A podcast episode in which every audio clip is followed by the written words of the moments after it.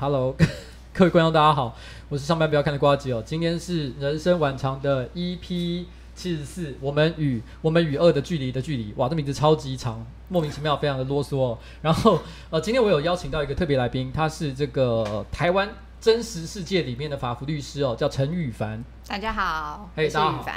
对。羽凡其实是呃，之前其实有看我 Facebook 的话，其实有有会看到我曾经发过一篇文章，我有提到，就是说他即将在今年要去参选，就是呃南松山跟信义区的这一个市呃不是立法委员，对立法委员。那但是事实上在做立法委员之前，你应该做过很多其他的工作嘛，对不对？对你可以稍微介绍一下自己吗？好，大家好，嗯，我是。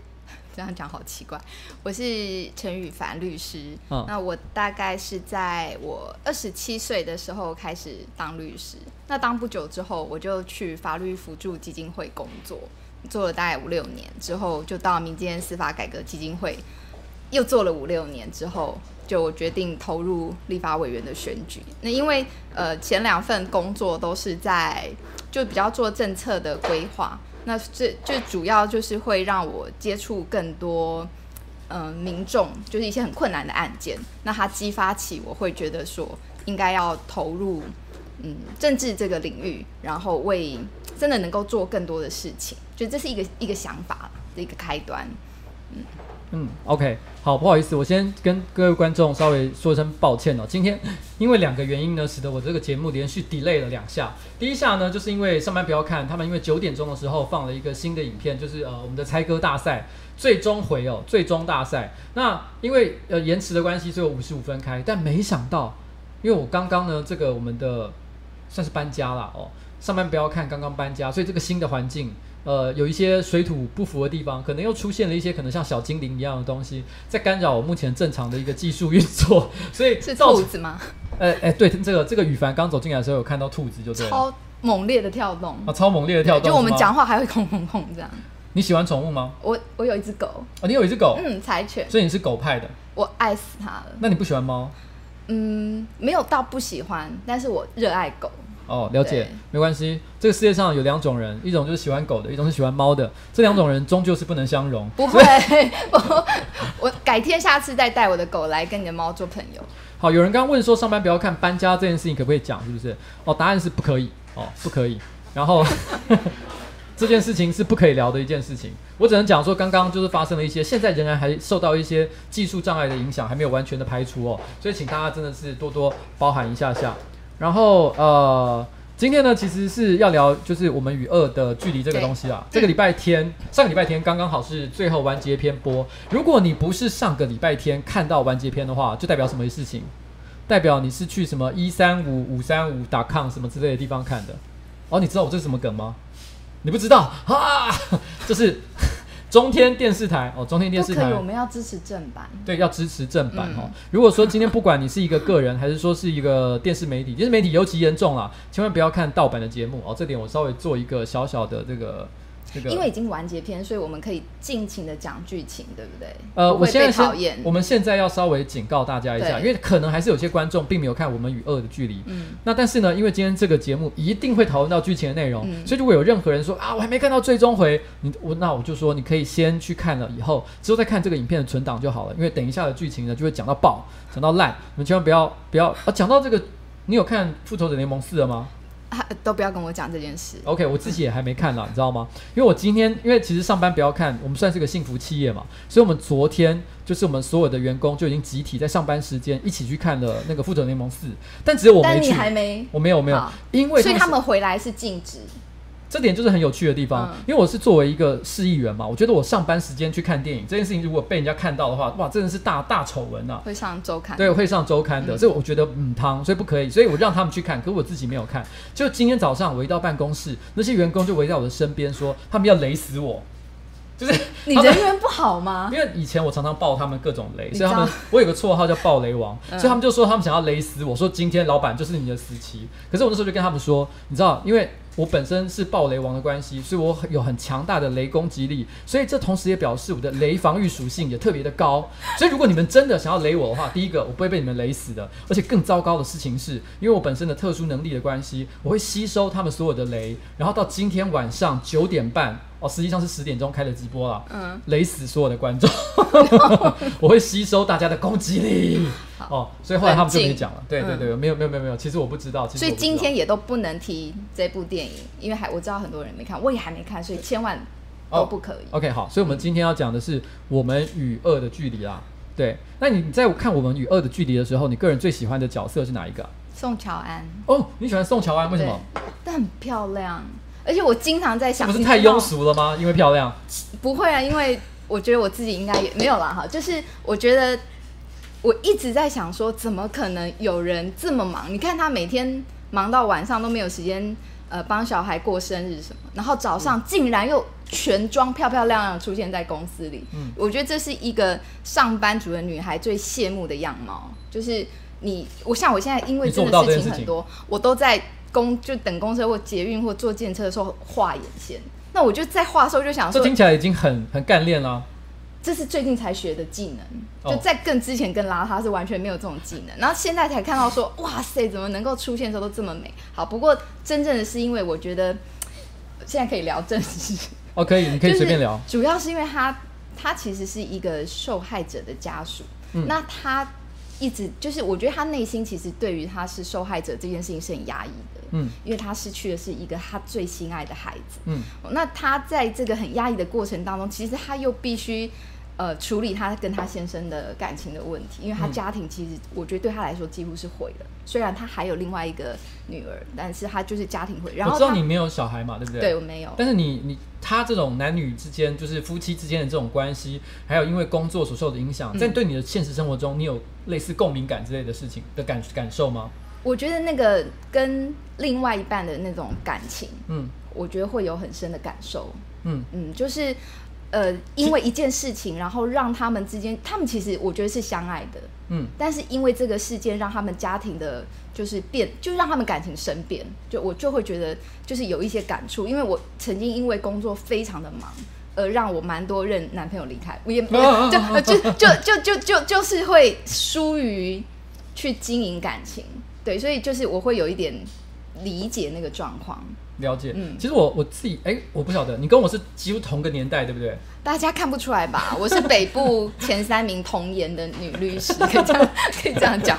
OK，因为我我是六十四年次，就我理解，你应该是。我也是六十四年，哦，你也是六十四年次，OK。属兔嘛？对对对对，今天有兔子。哦，对，外面有兔子，所以我们应该经历过同一个年代，就是你应该有看过以前有一个连续，呃，算连续剧吗？算肥皂剧？对对对，就是叫家家福还是全家福？嗯。全家福，对，那就是贾静雯。贾家福，他小时候，对他小时候第一次出来，你记不记得那时候有两个女主角，一个是贾静雯，另外一个人是那个呃呃，也是一个后来有跟黄子佼，呃对对，有跟黄子佼交往那一位，对，很可爱，有小虎牙，对，哎，他叫什么名字？快点快点，谁来救我？有观众立刻可以讲出来吗？没看过啊，shit！好，反正不管，反正我记得在我们小时候呢，其实真正红的不是贾静雯，是另外一位。嗯另外一位其实我觉得比较受欢迎，而且他事实上比较是主角的一个位置。对，真没想到长大之后，我觉得命运有很大的一个改变。嗯、就结果大家现在发现，大家真正觉得最有感觉的哦，最喜欢的一个女性，居然是贾静雯，女大十八变。而且我觉得她现在越来越有那种美丽的感，就是好美哦。就是她，尤其她在《雨二》这个里面，就是她的。他的整个角色的展演，然后让他整个散发的很美丽。刚好观众讲了蔡灿德，对，哦，蔡灿德，对对对，蔡灿德，耶，就是蔡灿德。我跟你讲，那他们都跟我们同年代吗？我必须要坦白讲，在我的呃，我的观众其实有蛮多年纪并不小，但是大部分其实有蛮，因为我我我知道蛮多，其实可能有小孩的家长，其实他们有些人也真的有在看我的节目，但是实际上来说啊，大部分还是年轻人为主，可能二十到三十岁还是大众，所以对于他们会，可是知道蔡探德这件事情，我也是觉得蛮惊讶的，可能是一些比较老的观众讲的吧。然后，然后，然后贾静雯，哇，贾贾静雯，其实我知道有很多的朋友，像我们公司就有几个同事。也是看这个节目的时候，第一个最大的反应就是蔡呃贾静雯真的太太漂亮了，亮嗯，她让人感觉到非常有魅力的一个角色，这是你最有感觉的角色。对，因为她有一个桥段，就是她跟她先生后来有一点复想要复合，然后他们去电影院，嗯，觉得他就是他先生就说你要让这个失去孩子，因为他其实非常的自责，是当那个凶手开枪的时候，其实他是去外面为了工作接电话，他没有办法在那个时候去救他的。呃，就是他自己自责，觉得他如果在，或许他一切可以可能可以改变什么，嗯、但其实不一定啊。他就算在，也有可能事情还是会发生。但是他那个母亲的自责，就让他一直觉得这个失去，他仿佛也承担了责任。那所以他后来，他跟他先生在后来就是感情试着复原的时候，他们去回到那个电影院。然后他抱着他先生痛哭，就是他先生说，你要把你要让这件事情过去。嗯、然后他抱着他先生痛哭说，我过不去，我过不去。然后痛哭那一场，我就在电视机前面这样，这样就是完全的融入，然后心里非常非常的心痛。哦、所以你到底哭了几次？我哭好多次喽。你数得出来吗？我本来就是像那个李大芝，他妈妈带他去改名字。然后就说，你就以后就就叫做李大芝，你就当做爸爸妈妈都车祸死。那一段我也是爆泪，就是我觉得不知道为什么，我只要看到妈妈跟女儿之间的那种嗯感情，嗯、我就会痛哭。所以这个这一部。我们今天爆爆超多夸张的雷，但是就是会大家没有这个是没有今天没有任何的限制，因为如果不爆雷的话，这个戏根本无法讨论啊。反正就是我就是爱哭，其实我看很多电影都哭。我看柴犬就是救它主人那个电影，什么东西？就是有一部日本电影，你知道吗？就是大地震，然后把主人都压在房子下，然后就一只柴犬就一直挖土救它的主人，哇哇哇，那，那老主人就救出来，结果后来直升机来的时候是只接人不接狗。就我在下面这样，啊，啊嚎知道嚎啕大哭，就是像这种我一定都大哭。那狗后来到底在故真正的真实世界的故事当中，它到底有没有得救？后来最后来它得救了，但是当下是被抛上来的。就你看了，你一定会哭。你爱动物的话，你一定会疯狂的哭。那部很好哭。哎、欸，又怎么会讲到这？对不起，没关系。所以呢，你觉得有任何角色你觉得是比较遗憾的吗？如果相较于喜欢，嗯，我觉得律师为什么？王舍，就是我觉得他太完美到不真实。你看他喝醉酒的时候，竟然背人权公约。你你喝酒，你喝醉的时候去找他。你觉得那一场怎么可能发生？是就是他竟然背出的是人权公约的条文内容，我真的觉得这人物太不真实，就有一点点太太完美了。因为我们当律师，其实会认识很多真的的确是在帮大家想象中很坏的人，在做辩护的律师。嗯、那你有帮过什么样很坏的人辩护？我自己本身其实没有那么的严重的坏，就是当掳人勒索的案件啊这样，但是其实。你也就是尽责任的让他在法律上的程序可以受到保障，去做他的辩护。那的确，我们有看到有一些律师他接的是更重刑的，可能甚至是杀人的，就是有点像王社这样的，嗯，就是像王社这样的。他后来不是有专门接一些就是黑道，然后黑帮，他他自己心里又会觉得，其实我觉得这边的转折有稍微有点对我来说也很硬，因为前面都在做人权的事情。那如果他想要赚钱的话，其实作为律师有很多正当的赚钱方法，不见得非得要去帮黑道。就是一瞬之间，怎么好像跳好大一下，跑马上跑去帮黑道辩护，这我觉得是不是太奇怪了？不过我觉得律师其实一位律师他在选择案件的时候，并不一定会觉得对方是不是黑道，嗯、因为我们受到的训练是，你能不能确保你的当事人在法律上整个过程是符合法律，啊、没错，不论他是一个呃可能可怜的人、坏的人，或是我们心中所谓怎么样的人，嗯、那他在法律之前，你就是要确保他每一个程序、每一个环节。是有得到这样子程序上的保障，这是一个很专业的看法。可是实物上来说，有时候我们看一些好莱坞电影，我们不是也会看到所谓的黑帮律师，对，就是那种你知道黑手党电影，可能它里面就会有一个很核心的一个人物，不通常不是老大，嗯、可是老大的二把手、三把手之类的人物，本身就是有具有具备律师的身份，对，所以帮专门他有点是共犯的，他已经是共犯在那个结构里面，他利用他法律的专业知识去帮助他进行各种犯罪的勾当。那在台湾现实上，你有听说过像这样的事情吗？哎、欸，其实曾经有律师。嗯，他因为参与了诈骗集团，就就他有帮猜那个诈骗集团拟那个合约书，然后其实有送到律师工会在处理类似的案件。对，所以呃，因为现在律师其实人数是非常的多，七八千上万人，我一万。你说在台湾有上万的律师？对，那我们当然不可能说每一个的都是如此的完美好，一定还是会有所谓的。比较不好的，所以意思是说，律师因为竞争激烈的关系，实际上没有像大家想象中的这么好赚吗？以现在来说，的确就没有好景不在，所以才会有很多。就是现在我们甚至在讨论整个律师职业这个律师的生态的时候，会有一些，尤其是青年世代的律师，嗯、他们相对又更辛苦。嗯，嗯原来如此。那你你在你看这部片的时候，你有什么地方是你觉得特别有感触的一些桥段？嗯、除了你刚刚提到，嗯、像是。那个，你刚刚提到就是痛哭痛哭的地方，你还有什么你觉得特别有感触的地方？我觉得宋乔安他在工作就职场上的那个表现，嗯、就是因为我之前的工作的经验，我也算是一个，就是有点像主管职这个角色。嗯、那我们在处理事情的时候，都一定会有人的问题，嗯，好像他要决定说要不要去追一条，好像。呃，就是发生，但是他没有查证的新闻，嗯、那他最后的决定还是好要要追，但是就后来发生发现说这个新闻其实是个假新闻，是个假新闻。他当下回去，其实他我相信他内心一定是非常非常懊恼，嗯，但是他还是得，他不可能在员工就是大家面前展现出他的那个懊恼，但是我对我觉得就是在职场上的那个转折，我觉得我也很有感，然后再加上就是。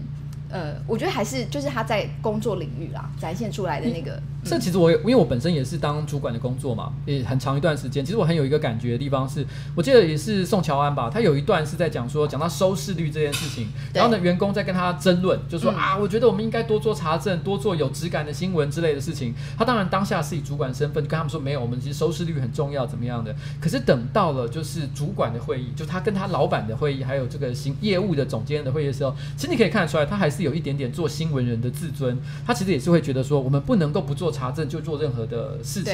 所以你会发现，他其实本身有一个双面的个性，就是说，其实我觉得这是所有所有做主管都会有的地方。我们一方面要执行上面的意志，嗯，但是我们我们一方面呢，我们也有自己的理想，想要想要做。可是这件事情，不管在老板面前，还是在下面的员工面前，我们常常是两边都不讨好。在作为中阶主管的时候，我们真的常常会有这种感觉。你有没有一个经验，就是呃，你要做这个决定的时候，然后你的呃同事都跟你说这是错的，但是你还是你会有时候会基于一种莫名的坚持，就是决定要做。后来发现你的确是错的，然后回到房间这样，会有哇哇哇哇哇这种事情，当然是我想。因为在上班不要看呢，我有一个独特的一个角色设定。其实说是角色设定，也是一个真实的人物特质啦。就是我非常的会落赛，落赛意思就是说会做错事情，做错选择。你说落赛代表你做错事？我以为你是真的很没有没有，当然不是，因为你们不是生理上的疾病。好冷哦！你同事说就是为了不让你在里面，吓我一跳。哦，这个这个这个他讲到了一个。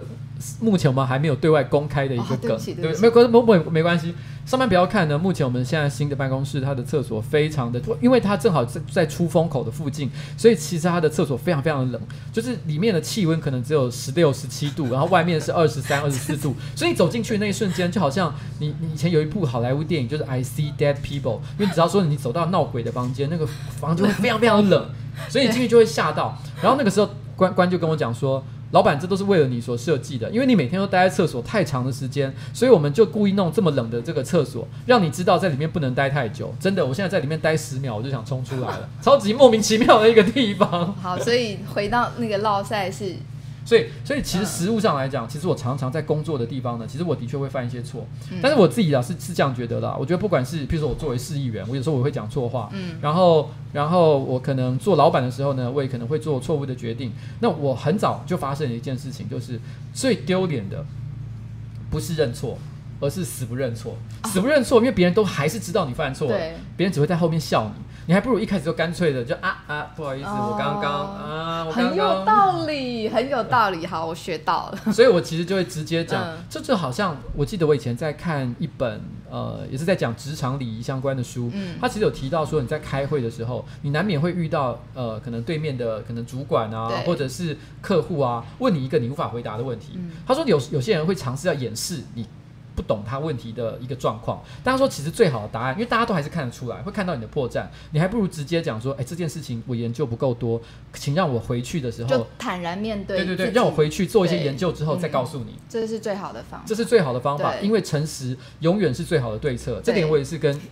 荧幕前的观众稍微给一点建议啦，就是千万不要硬硬盯，硬盯是最好笑的。所以大家会看到，其实在，在在上班不要看，或者是的影片里面，或者在我个人直播里面，我犯错的时候，我一定就是直接跟大家讲，哎，刚刚啊，刚刚我技术上出了问题啊，对，就是像这样的感觉，这样人家还觉得很可爱。对，这久了以后会变成一个特色。对，这一点我倒是可以成为你接下来选举的时候，我个人会给你一点小建议啊，就是就是，我好怕犯错。其实这一点是不好的，你会发现那些怕犯错的人，嗯、譬如说像陈其迈好了，陈其迈他在选前，我觉得他就是表现的太好，好到像是一个机器人，嗯、所以大家对他的印象很差。他明明在辩论的时候表现是最好的，大家都觉得哇，韩国瑜被被他屌打，可是他心里觉得说这个人怎么看起来冷冰冰的？哎、欸，我不懂这种心情哎，大家怎么会希望看到一个人犯错？你不是会希望你要选的那个人要都很很厉害？这样才能为你帮忙，你做正确的事什么时候，可是反而不能太完美。因为实际上来讲，这世界上没有完美的人，所以当你看起来很完美的时候，嗯、大家直觉就觉得你一定是假的。哦，你一定是假的，所以你一定要留一些东西，嗯、留一些空间，让别人去感受到你作为人的一面。所以我常常在很多的、嗯、呃演讲里面，我都有提到这个案例，就是其实真正让陈其迈受到欢迎，是当他家的猫的尾巴插到他鼻孔的那一瞬间，大家才突然间意识到，原来陈其迈是个好人啊。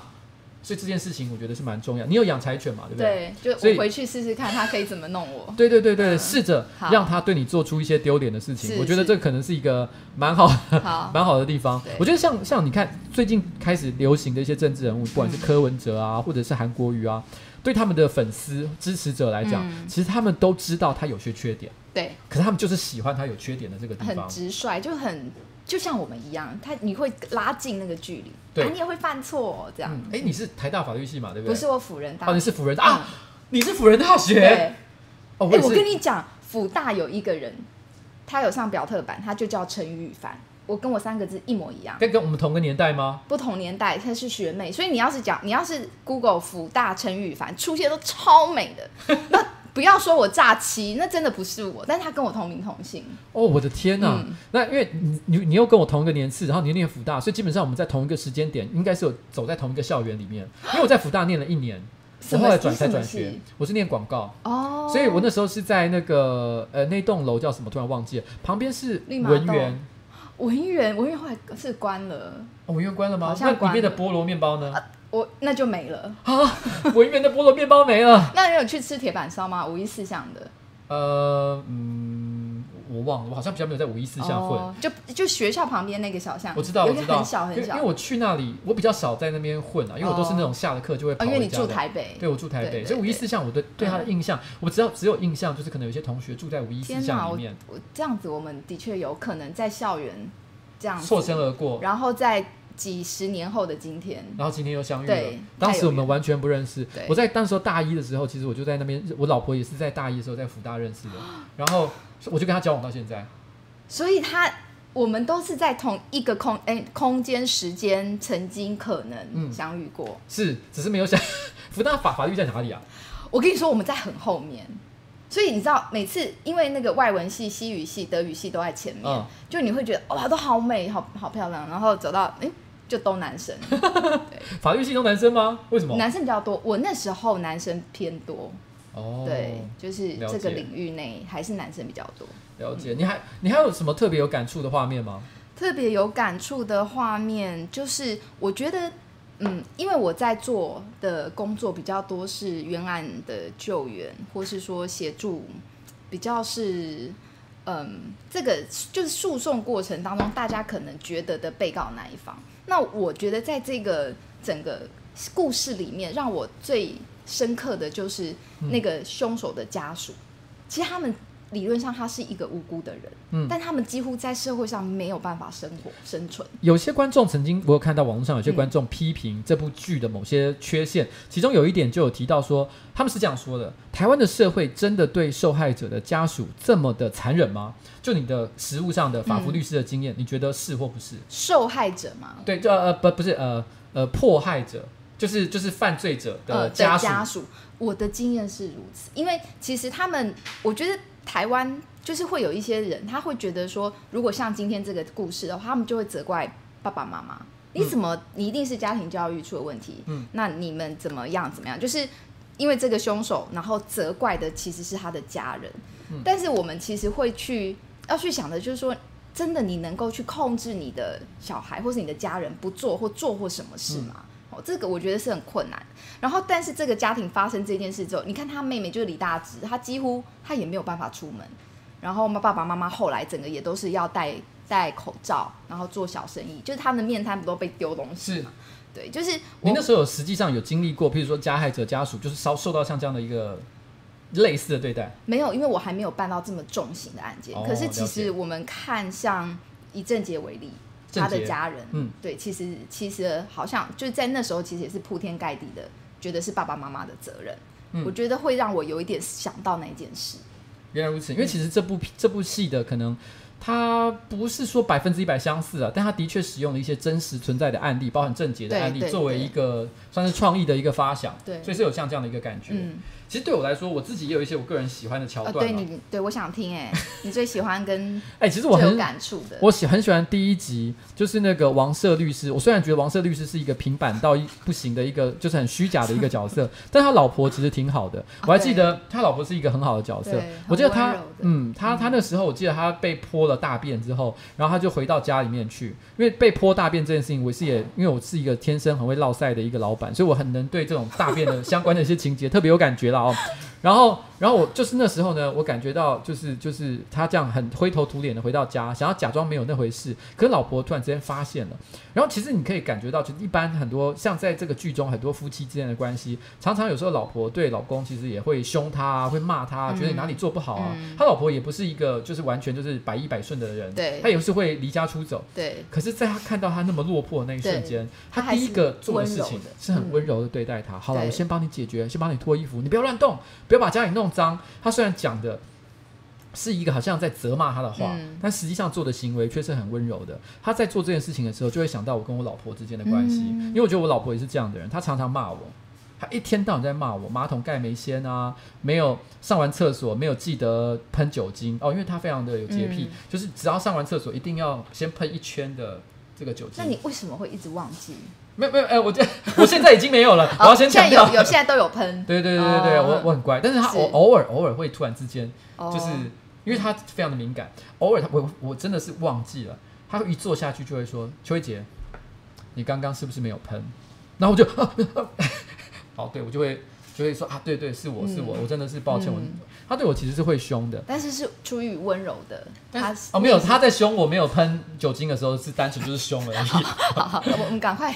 但是，但是如果我真的在外面，我可能他感觉到我受到了一些委屈，嗯、然后工作上遇到了一些压力，嗯、其实你会知道他还是会做一些温柔的事情，所以那个感觉我就会觉得哇，这个我真的很有共鸣啊。然后还有一个桥段，刚讲到宋乔安那个东西，我觉得还有想到一个是啊，EP 九的时候，EP 九的时候，那个时候我有看倒数第二集，对，倒数第二集、嗯、有一段，他其实是那个医生，他已经自己都焦头烂额了，哦、私私事，然后公事各种事情交。嗯都都一直跑过来，但那时候呢，应思月就是呃呃精神病患的家属姐姐，嗯，他就跑去想要问他说，哎，怎么办？我我我弟弟他都不吃药，嗯，他那时候就给他一个很烂的答案，嗯、就是随便就是敷衍他，嗯、但是他敷衍他，让那个应思月虽然觉得很生气，嗯、可是因为你是用上帝视角在看这出戏的人，所以你其实会知道，其实这个医生当下真的也没有什么更好的答案，对，所以我可以感受到，就是那种作为第一线从业人员，常常会有这种。我真的不知道该怎么帮你的感觉，嗯、因为像我自己现在是市议员，嗯、我每天都会收到各式各样千奇百怪的的这个这个选民服务。我还有遇过有选民打电话来说，他是他想要找时空管理局的王局长，然后他想要推动时空时空之轮的法案，然后呢讲了一大堆，我以为他是开玩笑的，可是没有，讲了五分钟，哇，超认真。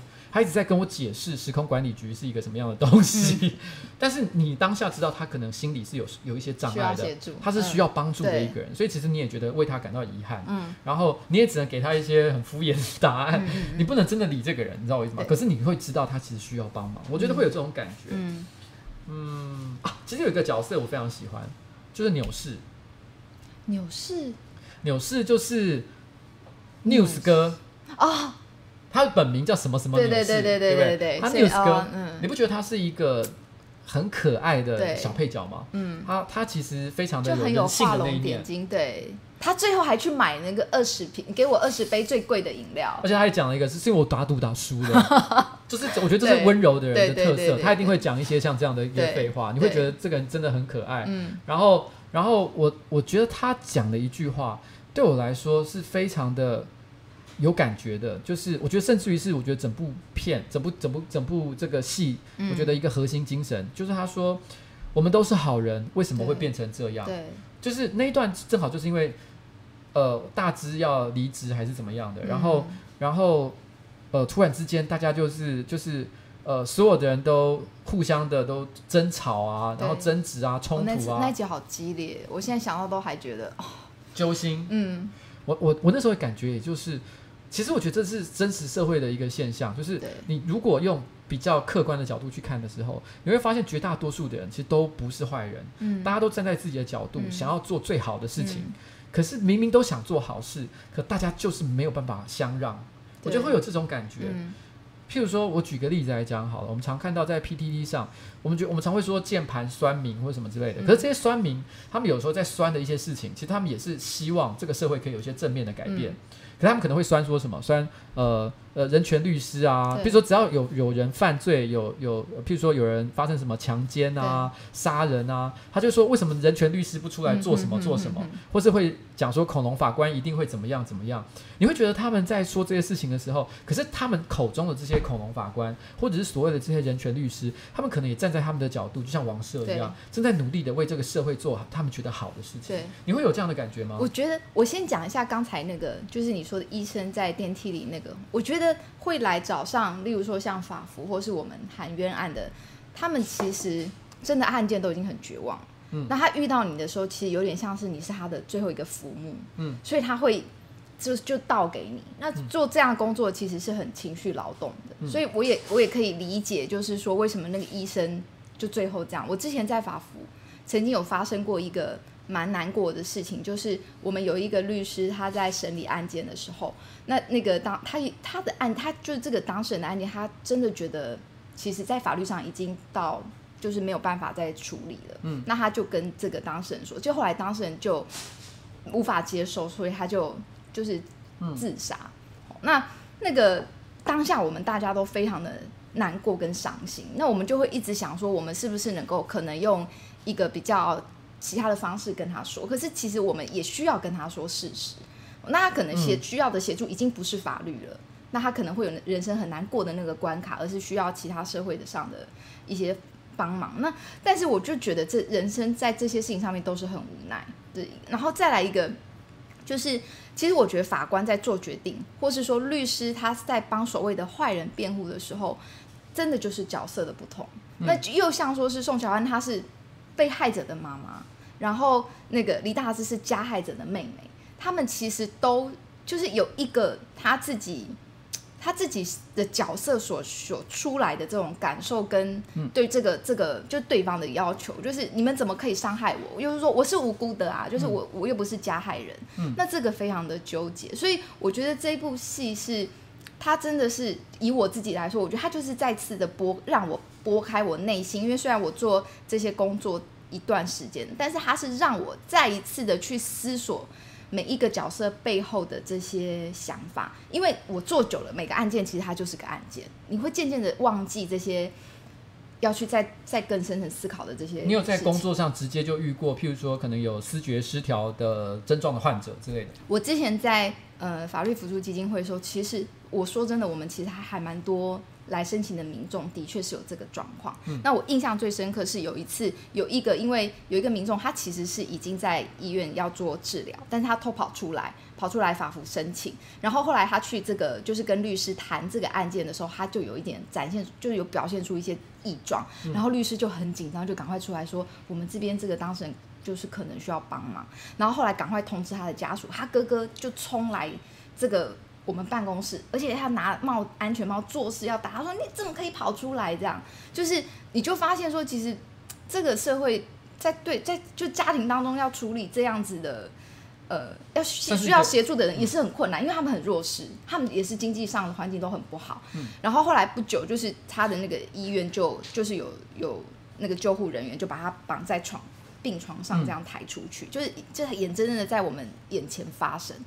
对，那我觉得就是会看尽所有最，就是人生，就是在看尽所有很弱势，或是说所有的很痛、很辛苦的那一面的人的的样貌之后，我觉得我会对这个社会所发生的事情比较有同理心。嗯，嗯，我觉得，然后再再看这部电，在看这部戏的时候，就会更有感触。你在看完这部片之后，你会觉得这部片？呃，我想可能每个人，毕竟一个好的作品，就是所有的人在看完之后都会得到自己一个可能最适合自己的一个结论。对，所以以你自己曾经担任过法服律师的一个身份，你看完《我们与恶的距离》之后，你会认为这这部戏最想要跟大家讲的一个讯息是什么？我觉得他不会给我们答案，他就是告诉我们，人生有这么多的难题，嗯，不同的角色是他是困难的。然后我觉得每个人在看的时候，随着自己的生命的经验会去思考，嗯、所以我会觉得这部戏给我们的是，呃，是问题，然后让我们自己去想。但是光这件事情就非常的重要。我觉得在那个纽氏，它里面有一就同样的地方，就是他讲说，我们都是我们都是好人，为什么会变成这样的时候？我记得是在同样一集里面，我记得他有讲到一个类似的话，他说。呃，他好像是说，他之前在做新闻的时候，他常常看着，就是可能这些犯罪者啊，或者是这些加害者的家属啊，什么之类的时候，他是站在一个新闻报道的角度。对。但是突然之间，这些人啊、呃，也就是李大芝，变成他认识的朋友的时候，嗯、他突然觉得感觉都不一样，觉得特别的心酸。嗯、他当下在讲的时候呢，你有点分不太出来，他是单纯的想要，呃，因为那时候我记得他是在跟那个宋乔安讲话。嗯。那他可能是想要尝试给宋乔安一些启发，但也可能他真的真心就是这么想。可是我觉得不论如何啦，我觉得这句话有一个很重要的地方，就是其实的确这件事情，你认不认识那个人，常会对一个人造成很大的、对，很大的不同。对，就是你觉得你看你你认识他，你知道他这个人，他就是在你身就一个活生生的人，嗯、跟你只是在新闻上、电视上看到他是完全不一样。我觉得就好像呃，譬如说，我举个例子来讲好了，像是陈水扁的女儿叫做那个陈信宇，陈幸妤对，陈幸妤之前被媒体疯狂报道的时候，哦、你认识他吗？其实没有，我其实没有那么认识他，但是，但是我我我只是要讲，就是说陈幸妤，我记得他刚开始一直被疯狂报道的时候，大家都觉得，因为大家都表现出他非常可能蛮横啊、对抗的那一、嗯、那一面啊，大家都觉得哇，这个女生怎么那么没有家教？可是我记得后来在陈水扁就是呃入狱甚至出狱之后，偶尔还是有媒体稍微报道到了陈幸宇的一些事情。嗯、可那个时候，因为媒体已经相对来讲那种那种对抗感觉没那么强了，所以还有。呃，cue 到他讲一些话，然后呢，还有一些可能，可能他他的患者对他对他的评语，大家突然会发现陈新宇其实人好像没有那么糟，对，他可能是一个还不错的医生，对对，对他的病人其实也是蛮客气的，蛮、嗯、亲切的一个人。也就是说，如果你认不认识一个人，其实很可能就对他的评价会有很巨大的一个差距。嗯、我在讲，我在想，其实我们与恶的距离，很多时候其实就是在想，我们其实跟。这个你你如果跟他距离很远的时候，嗯，你很可能就对他会有很多负面的，甚至很你会觉得很直接的，但是可能是可能是并不是那么公平的一个一个一个想法。嗯，我觉得在我们与恶的距离里面，我觉得他除了思觉失调症患者、精神或者精神疾病患者他的一些问题提出一些讨论，还有媒体的现状。对。我觉得他也提出了很多一些子议题，比如说像是死刑啊，嗯、或者是其他，或是亲情、亲情各式各样的一些议题。像那个他的小女儿一直觉得他妈妈后来没有关爱他，妈妈只在意哥哥，就是宋乔安那个小女儿。这你也有哭吗？我小孩的我都会哭，小孩动物就是他就生日就妈妈还又忘记，然后就冲就是冲出去。我觉得就这，然后又有伴侣之间的感情。就是，或是说，像那个他宋乔安的妹妹跟他先生本来没有要生小孩啊，然后又要后来又怀孕，这些就是我觉得他的面，他的可可可探讨的面貌真的很多，就是层面真的很多。嗯嗯，所以我那时候。我那时候有个感觉啊，就我以前曾经有聊过，在我个人直播聊过一个话题。其实台湾有很多非常争议性的一些，不管是政治啊，还是法律啊，各式各样的一些议题，比如废除死刑。好，今天没有要聊这个话题啊，但是我只是想讲，我以前曾经讲过一个观点，我觉得废除死刑并不是一个我今天倡议废除死刑，就是明天立刻要执行这样的一个概念。其实你要推动像这样的一件事情，它是一个社会对话的过程。这个社会对话过程就好像我们与恶的距离这件、嗯、这个这个这出戏一样。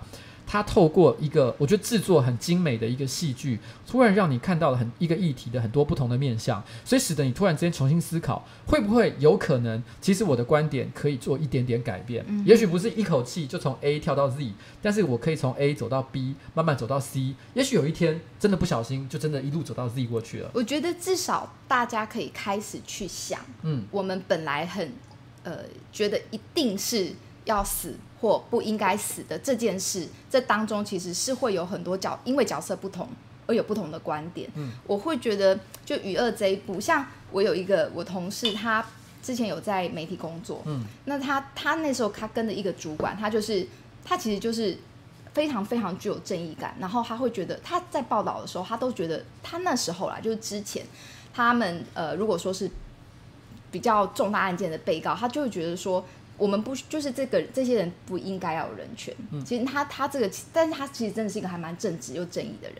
那后来他也看了这部戏，他就这一两天他就打给我那个同事说，诶，他想要去采访加害者的家属以及那些人权律师。嗯，后来他就去访我们那个主席邱显智，因为他就说这些人其实应该要有人权保障啊，因为他就是因为看了这部电影，就是超级大的转折。那我不是就是，我就觉得其实。这部戏真的就是成功了，他、嗯、至少不要说我们要变成那个改变，但他让我们去思考这件事就很重要。是啊，我觉得其实苗，嗯、也许苗博雅在呃呃发可能一百篇的 Facebook，可能都比不上一次你看一次。我觉得这对，那因为又我觉得这部片又很精致，然后男的很帅，女的很美，就让人家喜欢看。在这部之前，你知道台湾就是包青天啊，或者是，可是人家日本有 Hero。然后有什么什么，就是拍的好精致哦。那台湾现在终于有一部这样子的电影，我觉得很，觉得很。所以我我能很感，我觉得这都这部片啦，虽然不是在讨论剧情的本身，但我觉得它有一个让我觉得很感动的地方是，其实我觉得纯粹从技术的观点，因为我非常的喜欢看美剧、西洋剧、嗯、各种剧哦，我喜欢看各种剧。然后然后呢？但是如果从纯粹从技术的观点来看的话，我会觉得这部片其实是有很多瑕疵的。嗯，然后它没有做的。我觉得有有很多人把它当成是一个神剧，我我认为，如果你是以台湾的制作戏剧的水准来看的话，的确算很神。但如果你用国际的标准来看的话，它还是有很多可以改进的地方。但不论怎么样，我觉得至少它让台湾的观众或者是台湾的戏剧制作环境开始发现制作有质感的东西其实是有价值的。我们可以制作更多更好的东西。今天它成功了，那大家就会就会有人愿意花钱去投注在新的。另外一出我觉得更好的戏上面，而且这些剧组的成员，包含导演、包含编剧，他们都有机会可以做，就是有有练习的机会，可以变得更好。对，对，就是我们其实真的是可以有一部很棒的戏剧，就很有质感耶。对，虽然它有一些小瑕疵，对，有一些小瑕疵。像像那个编剧，我记得呃，他就有吕石原吧，我不知道我字有没有念念对。对，石原，石原，吕石原，他好像我记得有人跟我说，他是他之前是写终极一班。的编剧，终极一班还是终极三国？都是。啊，哦，都是他写，是不是？就 是就是，其实我我先讲，我不不认识他，嗯、所以我不能代替他发言。嗯、所以有人就曾经就说过一句话说，说哇，原来他写那些烂东西的目的，就是为了要有一天可以有机会可以写出像我们与恶距离这么精致的一出戏。嗯、可是我必须要讲，这句话可能对，也可能不对，因为可能吕石原会说，没有啊，终极一班明明就是很好的东西，它只是目的不一样，它娱乐价值很高，好不好？嗯对，但是但是的确，我们可以看到，就是说，这个这个就是我觉得也算是一个产业，可以有不断的不同的可能性，要一直往前进的一个一个机会了。没错。那你在呃这出戏里面，你看完这这部戏啊，那我我呃我知道你在过去有很长一段时间，其实都是在做司法改革相关的一个工作。对。那你你当初投入司法改革，是因为有什么样的一个感触？觉得台湾的司法有什么东西真的需要有做一些改变了？哎，我觉得呃。就是我做司法改革，就讲好像很大，这件事情很大，那其实都是从小的事件的累积。我记得我嗯进司改民间司法改革基金会工作的时候，我刚开始是做研究员。那研究员其实就是研究冤，就是人家来喊冤，然后就研究这个冤案到底冤不冤。嗯，那有时候其实你也不太能够理知道说他到底冤不冤，因为那个卷太多了。嗯，那也就是看谁是最可怜的。就是先救最可怜。那我记得有一次，就是我们呃，我记得有一位先生，他会从中立骑脚踏车载着他的卷，他卷很多，然后骑骑，因为他没有钱，所以他就骑脚踏车骑到台北，他就会骑很久。嗯。然后他的资料就是都很乱七八糟，因为他没有能力整理，然后就是一叠卷宗乱七八糟，然后他就会密密麻麻写着他的事情怎么样，你很难从这么混乱的资料当中去帮他梳理他的冤屈。嗯。然后，而且他来久了，我就会觉得哦，好烦哦。然后我记得我那时候就就觉得这个就没有什么动力在协助这个案件。然后我印象非常深刻是当时候我的主管他就跟我说说你，他就跟我说当年我不知道你知道苏建和案，嗯，我知道。对，那你今天的 Facebook 上还有他的，呃、对对对对对。我是想说，哎，你有参与过苏建和案吗？没有没有，我们其实都是声援。那真正的义务律师团其实有义义务律师团，那我们是社团声援。那就是我。呃，我记得他那时候，我老板跟我讲一个故事。我跟观众解释一下，苏建和就是一个呃，算是一个算台湾呃法律历史上非常重要的一个冤狱案件。对，而且他就是因为三个人被、嗯、就很青年的时候被冤屈，然后被判死刑。嗯、对对，好，那呃，他就说当年呃苏建和他被判死刑，就关就等待执行死刑的时候，苏爸爸为了救建和，其实他也是抱着卷宗。然后在像台大法学院这样外面，他看看说，哎哎，这个人好像是教授，好像应该会懂这些。嗯、然后，哎，你能不能帮我看看我儿子的案件？就是每一个冤案背后都是有不放弃的家属。好，所以就是他用他就这样跟我讲之后，我就觉得，哎，我们如果都是人家所谓的那个父母的话，我应该更要有同理的这样的心情来协助这个案件。嗯，就是我觉得这个是打动我，让我觉得可以做比较久的，就是你要一直记得，嗯。这件事就是类似像这样的事情，嗯。嗯，哎、欸，刚刚刚刚有一位呃观众其实问了一个问题，我觉得问题其实的确蛮多人都会有像这样的一个疑问，嗯，他就说呃，所谓法律的目的到底是惩罚还是教化？嗯、你认为这个你认为这个东西有答案吗？我觉得以我觉得它在改变中，我我学术上然后就是大家从一呃比较早，他是认为惩罚是为主。到现在其实教化是为主，但是它还是会有一些惩罚的功能。你不会说呃处罚都没有用，你一定是你做错事被处罚，你一定会记得。嗯、但是处罚它会有一个效应，就是你重到一种程度就会失去那个，因为它会有边际效应。嗯、所以，我们像我们之前在讲酒驾，重刑到一个程度的时候，其实它会失去那个惩罚的那个效果。嗯、那所以，其实刑罚的意义它，它它不是说只能有什么，它是多元的，它也是想要教化。你在监所里面，让你因为你终究是大家都是要回归社会，所以你要教化。那同时你还是要处罚，所以把它关起来。所以不会只有单一，它是多重的。了解。只是说现在的社会，我们刑罚到走到现在，我们会认为说最终是教化为主，因为他要回归社会。因为我记得在我差不多二十来岁的时候，因为我本身不是法律专业了，但是我你知道，因为我年二十来岁的时候性格特别的冲动，然后网络上有任何的社会议题，我都会跟别人在那边比战，然后讲的很很激动。简单来讲。呃，那个大概是二十年前，西元两千年左右。我那个时候就是你知道，人类呃不是人类，台湾网络史上最早的键盘酸民之一，我啦。我在说我那时候我很爱跟人家在网上吵架。我记得我就吵过这个一模一样的题目，因为那个时候其实的确也，因为那时候针对呃死刑废除与否这件事情，其实提出了很多各式各样的讨论。我还记得那个时候，我觉得绝大多数跟我比战的那些家伙都很愚蠢，但是那个时候有一个。对手，我到现在印象都很深刻。我不确定他是不是法律相关系所的学生，但他的确看起来就是好像蛮懂的。嗯、他说了一句话，他说：“为什么法律没有惩？因为那时候我们在争论，就是法律有没有是惩罚重要还是教化重要还是什么的。嗯、他就说：为什么惩罚怎么会在法律上没有任何的意义？因为对于法律，其实他做的一些惩罚，他不只是惩罚，他同时也是为了抚慰。”呃，受害者的心灵，嗯，所以他就是为了伸张正义，他有伸张正义这个概念。所以，如果今天你判的刑罚没有办法达到社会所认知的一个基本标准的话，嗯、那就表示他失去了他基基本应该要有的这样这样的一个功能。嗯、你会觉得这样这样的对这样的说法，你觉得是对的吗？我觉得，呃，就我觉得刚才还有你刚才多讲了一个，就是说他除了处罚教化以外，有没有抚慰家属的心心灵？对，我觉得一定会多少的层次会有。那但是还是会去看说，嗯，到什么样的程度，就好像也就是就会失去它那个功能。嗯、例如说，呃，是不是？嗯，这要这要这个例这个例子要怎么讲？就是像小灯泡那个案件，小灯泡对小灯泡那个案件，其实，在判呃最后判决的时候，爸爸有写了一封信，嗯，对，他是希望就是作为一个父亲，他希望这个案件。呃，可以处以死刑。那当然，他在这个信件当中反映着出的是他觉得这个刑罚可以抚慰他的心。嗯，对。那或许，但是我们其实的确也曾经有看到，就是说其他的呃家属，他后来还是觉得说这个刑度没有办法抚慰他们的心，因为判多重，他心中永远都是痛的。嗯，就是我觉得还是，我觉得真的每个人不一样，这个是需要更细致的去讨论。我觉得有点难一概而论。了解，嗯、好，那我想最后问你，在过去这么啊，我想想看，你有将近应该有将近二二十年左右的法律的十十七十七年，就是法律相关事务的这个从业经验。嗯、那你觉得在这个过程当中有什么故事？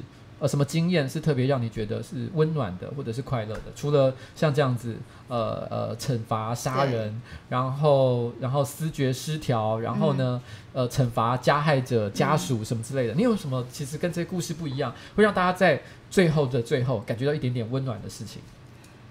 我觉得，嗯，其实都一样，但是我讲一下，就是我们另外在救援的一个案件，就是徐志强案。嗯。嗯，就是已经，他已经，他也是曾经被判死刑，但是他冤案就无罪确定，嗯，就他是清白的人。我一直记得，就是他，呃，我们那个这个官司也是十六年，嗯，那最后一次，呃，高等法院在判决的时候，嗯，就是因为我们，呃，那是一个最关键的一次的宣判，嗯，那所以我们。在最大的法庭，我们全部的人就是就会进，就先排队要进去旁听，然后你会很忐忑，因为如果说法官在这一次还是判决有罪的话，那后面就会很就救援就是就是失败，所以我们救援的已经这样走了十多年，大家就是会就很那那一庭我印象特别深刻，就是因为我们外面要等着开记者会，嗯，然后我们人就是。就已经讲好，你在里面听判决之后，一听到判决，你要冲出来，嗯、然后因为你要拉布条给外面的记者会的记者等着拍嘛，就是，嗯、所以我们准备两种，一个是有罪，一个是无罪，嗯、那看你拉的布条是什么。然后我们在那个法庭里面，最大的法庭，法官在最后法官走出那个小无罪的时候，那个无罪一出来，整个法庭欢声雷动，就是大家就跳起来，这样啊，尖叫，然后法警就法警就吓到说你们干嘛？你们干嘛？你们要干嘛？但其实大家很开心。嗯。然后在徐志航在那个被告席上，就是我们从来我从来没有看过他哭，但他就流泪。然后那一瞬间，我们大家就赶快跑出来，冲出来拉布条，然后外面又欢声雷动。你就会觉得我们失败的十六年，因为你每一次看到判决有罪，你就是失败，你就是一个无止境的绝望。可是当那一瞬间，你觉得就一切都值得了，就是他受了这么多，就冤屈的苦，我真的觉得一般人也很难理解。就是他说的话，你就是没有人相信他，他这么的冤。但是到了那一瞬间，当这个国家很正式的用法律上的程序告诉你说，对不起，我们认错了，我哎，我们做错了，错了，你无罪哦。他那一瞬间，我就觉得我这个工作就价就叫就，就值得，那我可以一直走下去。对，好，我觉得这个是发生在什么时候的事情？二零一六年九月。哇，那也没有很久呢，大概两年前左右。嗯、呃，我觉得我做这些工作很很幸运的是，就参与到一些很历史的时刻。嗯嗯，然后像这一个是我，我觉得我一生都不会忘记。对，我也希望你可以在接下来就是。呃，你就要参选立委嘛，对不对？对，然后你要挑战南松山跟信义区，然后你现在已经很确定你的对手就是费鸿泰，费鸿泰非常的强，他是国民党最强的强棒。对，我不知道民进党还会派谁啦，你现在还不不明确，现在还不了解。嗯、但是不论如何，如果能够打打败费鸿泰，从一个素人的身份，然后呢，一个法服律师的素人的身份，一路这样往上努力，在明年的一月打败费鸿泰的话，我觉得也严格讲起来，也算是一个非常了不起的历史时刻了。我一定会加油。嗯。那就希望你加油，谢谢。嗯，好，那今天的节目就差不多到此告一个段落，感谢，谢谢。希望不要是最无聊的一集，讲法律。不会，我觉得其实今天我个人觉得还蛮喜欢的，嗯、我觉得是一个非常充实的一个晚上，连我自己在内我都觉得很棒。干杯，谢谢。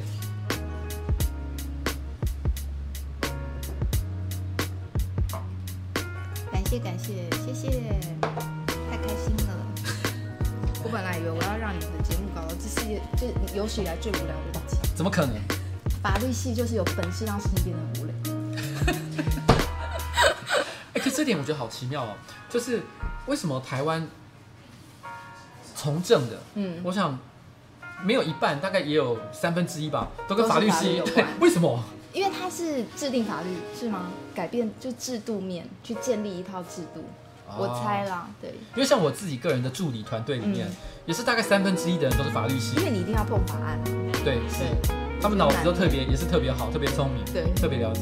好了，感谢你，谢谢，谢谢，谢谢，谢谢，太给，太感谢你给我机会，不会，不会，不会，因为我们现在很困难上任何的，谢谢，好，谢谢，好了，今天的节目就到此告一个段落喽，大家拜拜，没关系。